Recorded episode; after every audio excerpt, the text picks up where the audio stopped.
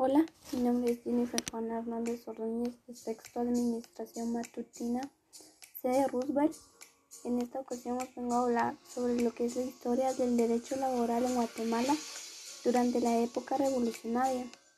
Este tema va dirigido al curso de Administración de Derecho Laboral y Mercantil.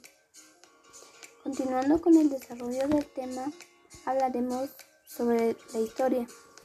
En Guatemala el derecho laboral nace con la Revolución de Octubre de 1944, dando paso a una legislación que nunca había existido en el país y la cual integra un conjunto de derechos y garantías para los trabajadores.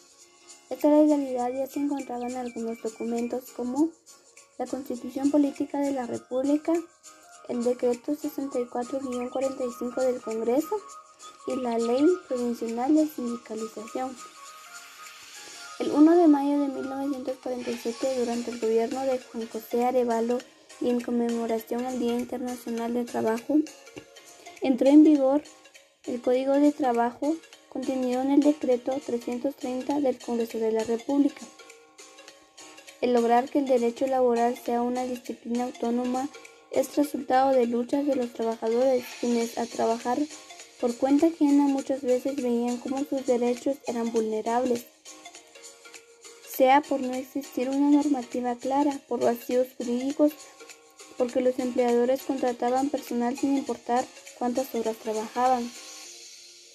Es una legislación que integra un conjunto de derechos y garantías para los trabajadores que antes no había existido en Guatemala, con esa orientación y contenido que fundamentalmente se cumple por primera vez debido a los órganos e instrumentos administrativos y por los tribunales de trabajo y prevención social creados.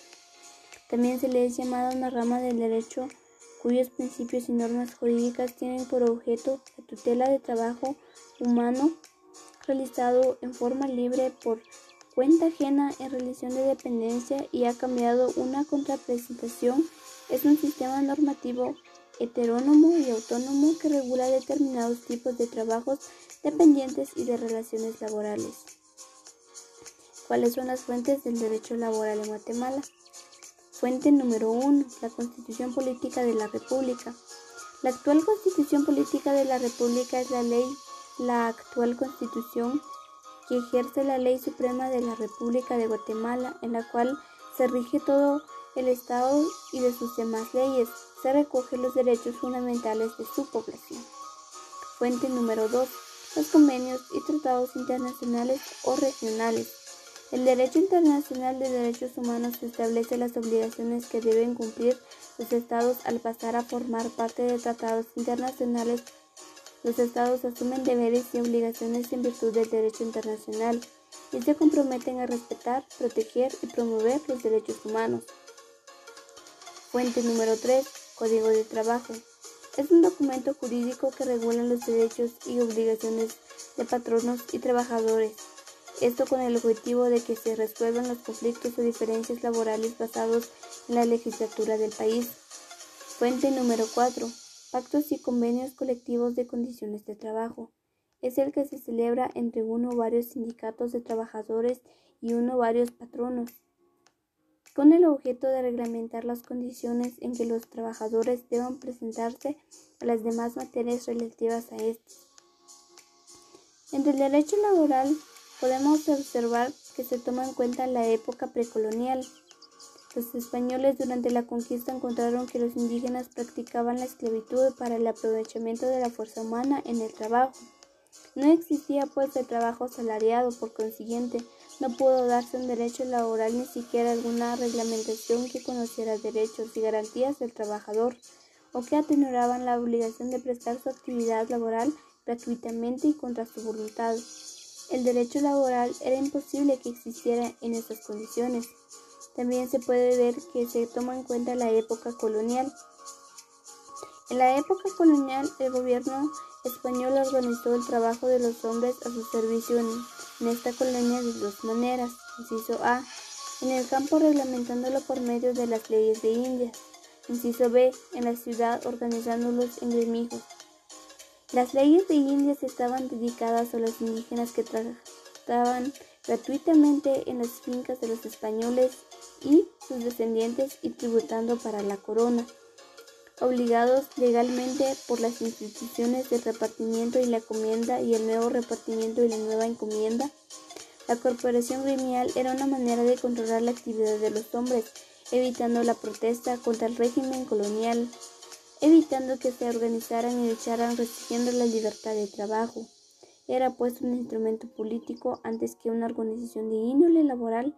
Se pretendía en suma asegurar y mantener el sojuzgamiento de modo que los reglamentos emitidos por el gobierno real y por el municipal para organizar los gremios y los estatutos emitidos por los maestros de taller, los patronos que protegían los intereses suyos y nunca la de las oficiales y apéndices.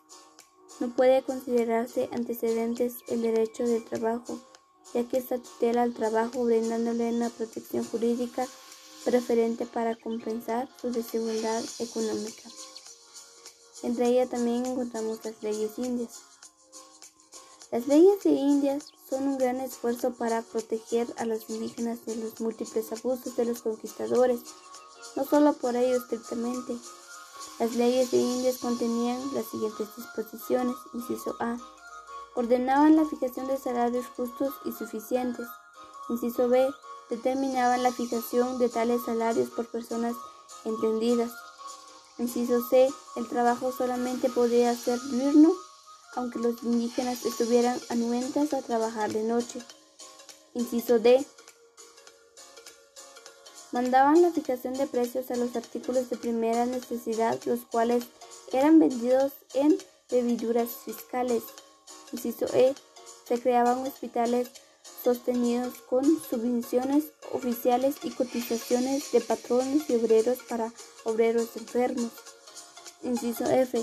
Establecían el pago de medio salario durante la curación de los trabajadores accidentados. Inciso G. Había provisión de ocupar a menores de 18 años los obrajes. Inciso H. Debía pagarse el salario cada semana sin deducciones que se extendieran de su cuarta parte. Inciso I. Reglamentaban el trabajo a destajo de manera que hubiera intervención de la autoridad y los patronos no pudieran pactarlo atendiendo solo a su voluntad e interés. Inciso J. Obligaban a pagar el salario en dinero efectivo. Inciso K. Regulaban las licencias con goce del salario en los obrajes. Estos no permitían ocupar mujeres y niños en las instancias ingenios, sin embargo, si era a título de aprendizaje podía emplearse el trabajo de niños varones fijaban como obligatorios los descansos en días domingos y días de fiesta de guardar. Los pleitos entre indios o con ellos, según las leyes de Indias, debían dirimirse sumariamente y determinarse a verdad sabida. Esto ha sido el derecho laboral.